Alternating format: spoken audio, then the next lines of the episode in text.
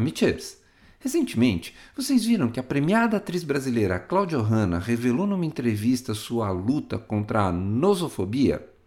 Esse transtorno provoca um medo intenso de contrair uma doença específica, o que pode não só causar ansiedade, como também interferir no cotidiano da pessoa. E no talk de hoje nós vamos falar sobre nosofobia, ou a doença de quem tem medo de ficar doente. Eu sou o Dr. César Isaac e você está no Amitié Talks, o podcast da Clínica Amitié. Nosofobia é uma palavra que vem diretamente do grego, juntando o radical nossos, que significa doença, com fobia, que a gente conhece bem como medo ou aversão. Esse é um tipo de fobia específica, um transtorno de ansiedade onde existe um medo muito grande de desenvolver uma doença. Geralmente, a pessoa interpreta qualquer sinal ou sintoma como evidência de que está sofrendo de uma determinada doença, seja ela qual for infarto, câncer, tuberculose ou pneumonia.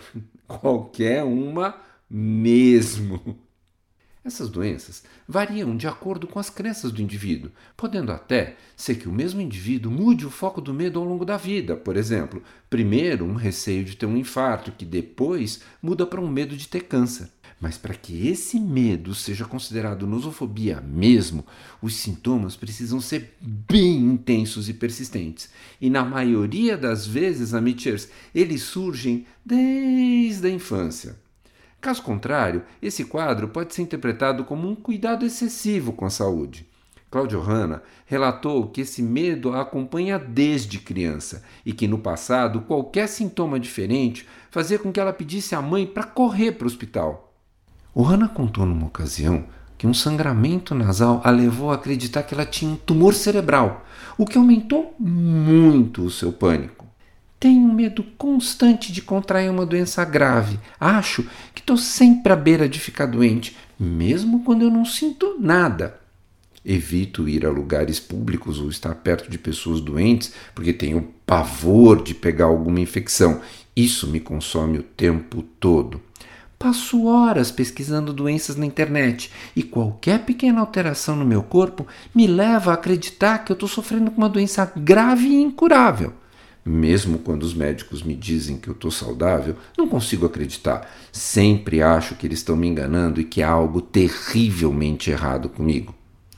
Frases como essas são características de pessoas que sofrem de nosofobia. A ciência médica percebeu que as pessoas que já são mais ansiosas ou que têm outros transtornos de ansiedade são mais suscetíveis a desenvolver a nosofobia. Abre aspas. Indivíduos que têm mais contato com temas ligados a doenças como profissionais da saúde e pessoas que passam por problemas de saúde individuais ou familiares também estão mais propensas a desenvolver essa fobia, afirma a doutora Nina Ferreira, médica psiquiatra especialista em neurociência e neuropsicologia. Devido à falta de pesquisas específicas sobre a nosofobia, não existe no mundo números precisos apontando sua incidência. No entanto, a ansiedade relacionada à saúde é comum e pode se manifestar de diferentes formas, de pessoa para pessoa e variando de intensidade e gravidade. Alguns estudos indicam que essa preocupação excessiva, que ainda não é a fobia, afeta entre 4 e 9% da população geral. Outro ponto importante é que a nosofobia pode coexistir com outros transtornos de ansiedade, como o TAG, transtorno de ansiedade generalizada, o pânico ou o TOC, o transtorno obsessivo compulsivo. Neste caso, a preocupação com a saúde é apenas um aspecto dos sintomas mais abrangentes desses transtornos. E, naturalmente, a nosofobia tem impactos importantes sobre a qualidade de vida. Aqui vão alguns exemplos. Ansiedade constante e preocupação persistente relacionadas à saúde geram uma sensação interminável de medo e inquietação, fazendo com que a pessoa se sinta presa a um ciclo de medo constante, o que afeta negativamente seu bem-estar emocional. Existe também o comportamento de evitação de ambientes, situações ou pessoas considerados arriscados, o que acaba limitando sua atividade física diária e levando essas pessoas ao isolamento social e às restrições de oportunidades de vida. Esses fatores também podem interferir na produtividade geral de uma pessoa, resultando em dificuldades no desempenho escolar ou profissional.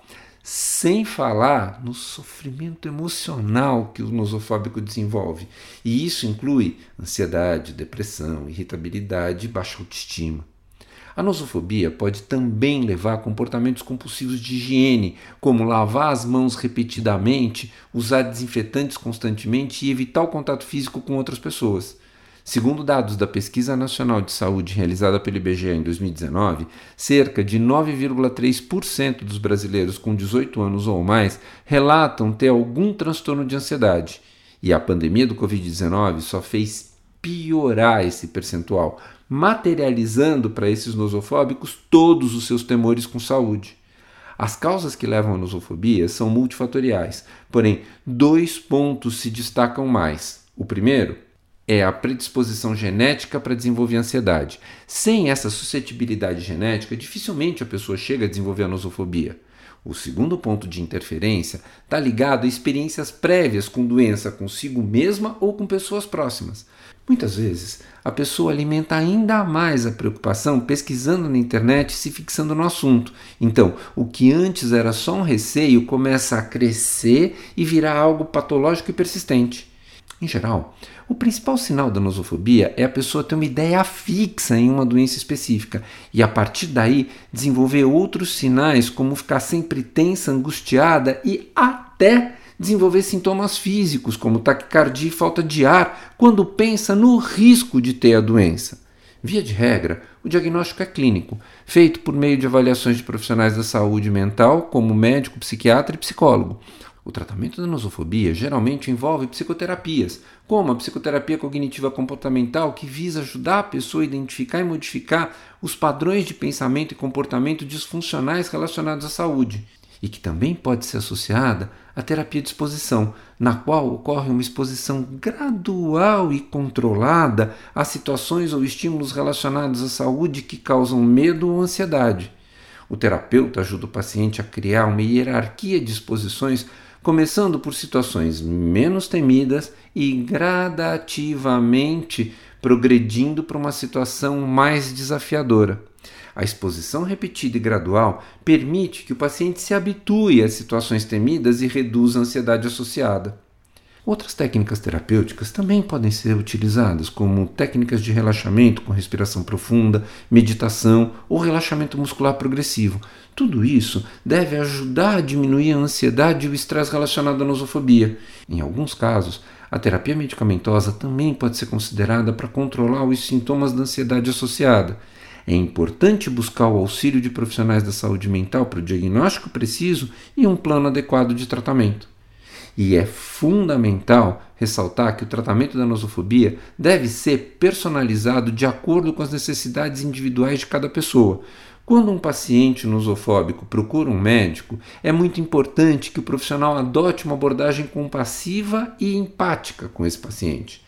Na verdade, não sou hipocondríaca, conta Claudio Hanna é medo de ficar doente. Mas eu sempre fui assim, desde pequena, e isso é muito ruim. Daí eu comecei a trabalhar meu subconsciente. Estou lendo um livro sobre o poder da palavra e da mente sobre nós mesmos e o controle que temos sobre tudo isso. Todo dia eu falo coisas positivas e quando entro no pensamento da doença eu falo: não, não estou com nada, estou ótima, maravilhosa não é comigo que está acontecendo e tal, completa a atriz. Enfim, Amitirs, trabalhar com profissionais de saúde mental especializados em fobias e ansiedades é fundamental para desenvolver um plano de tratamento eficaz. Porém, a consciência, a prática e o apoio contínuo são indispensáveis para alcançar resultados positivos no tratamento da nosofobia. Um beijo para cada um. Esse foi o Amitié Talks, o podcast da Clínica Amitié. Você pode ouvi-lo no Spotify, no Google Podcasts ou na sua plataforma de áudio preferida. Vale a pena seguir o Amitié Talks no Spotify, assinar no Apple Podcasts, se inscrever no Google Podcasts ou no Castbox e favoritar na Deezer. Assim, você recebe uma notificação sempre que tiver um novo episódio. O nosso podcast tem produção geral e edição de Milabessa, direção de Fernando Dourado. Se você quiser comentar, fazer sugestões ou participar dos nossos talks, entre em contato conosco pelas redes sociais e não deixe de avaliar nossos podcasts na plataforma de áudio. No Spotify, você pode nos dar estrelinhas. Isso é muito importante para gente. Eu sou o Dr. César Isaac e fico aqui até o nosso próximo encontro.